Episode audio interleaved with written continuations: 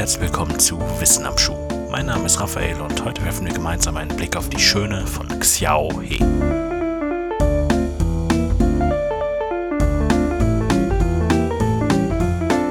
Es gibt viele Begriffe, die man mit dem Wort Mumie in Verbindung bringen kann. Alt, tot, konserviert oder Ägypten zum Beispiel. Was auch immer es ist, schön wird wohl bei den wenigsten auf der Assoziationsliste stehen. Und doch gibt es sie, die schönste Mumie der Welt. Aber rollen wir das Feld von hinten auf. Als Mumie werden allgemeine tote Körper bezeichnet, bei denen die Verwesung durch natürliche Gegebenheiten oder künstliche Behandlung verhindert wird. Am Ende beider Prozesse steht ein mumifizierter Körper oder eben eine Mumie, wobei sie wohl eher liegt als steht. Aber sei es drum. Obwohl das Endresultat das gleiche ist, ist die Entstehung einer Mumie für Wissenschaftler natürlich hochinteressant. Deshalb unterscheidet man in Fachkreisen zwischen Mumifizierung, das heißt der künstlichen Erzeugung einer Mumie, und Mumifikation, folglicherweise die natürliche Entstehung einer Mumie. Die unterschiedlichen Vorgänge und Verfahren in beiden Prozessen sind vielfältig und nicht selten eher unschön. Für unsere Zwecke sollte diese grobe Unterscheidung damit also erst einmal vollkommen ausreichen. Die wohl bekanntesten Mumien stammen aus dem alten Ägypten. Man denke nur an die alten Pharaonen Ramses oder Tutanchamun. Aber künstliche und vor allem natürlich entstandene Mumien wurden schon auf der ganzen Welt gefunden.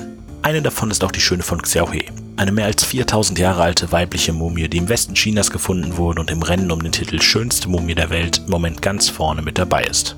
Den Xiaohe-Teil ihres Namens verdankt die Mumie ihrer Fundstelle in der chinesischen Lob Nur-Wüste, in der Nähe des ausgetrockneten Flussbettes des Kleinen Flusses, der im chinesischen Xiaohe heißt. Als die Grabstätte im Jahr 2000 im Auftrag des Xinjiang-Instituts für Archäologie und kulturelle Relikte freigelegt wurde, fanden die Forscher mehr als 330 Gräber und 15 intakte Mumien. Eine davon erregte wegen ihres fantastischen Zustandes besonderes Aufsehen, die Schöne von Xiaohe. Das etwa brustlange braunrote Haar war perfekt erhalten und sogar die Wimpern in den Augenlidern waren noch vorhanden. Die Züge des fast steinern wirkenden Gesichts erinnern eher an eine Person mit europäischen statt chinesischen Wurzeln. Untersuchungen am Erbgut der Mumie haben diese Vermutung seitdem teilweise belegt. Genetisch weisen die Totenkörper Merkmale auf, die sowohl westlich-europäischen als auch östlich-asiatischen Ursprungs sind. Diese Funde machen die Totenkörper somit aus migrationsgeschichtlicher Sicht sehr interessant. Bis zu diesem Zeitpunkt hat man nämlich angenommen, dass der kulturelle Austausch zwischen West und Ost erst wesentlich später stattgefunden hatte.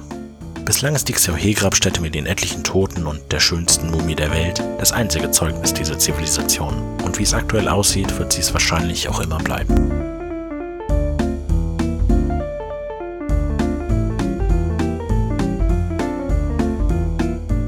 Das war eine von 20 Folgen der WAS Classics, einer kleinen Auswahl von Wissen am Schuh-Episoden, die ihr über jeden Podcast-Anbieter findet.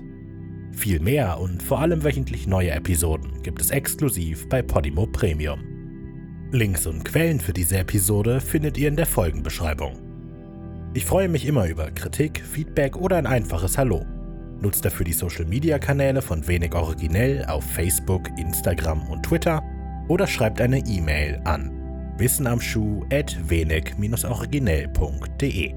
Hoffentlich bis bald bei Podimo.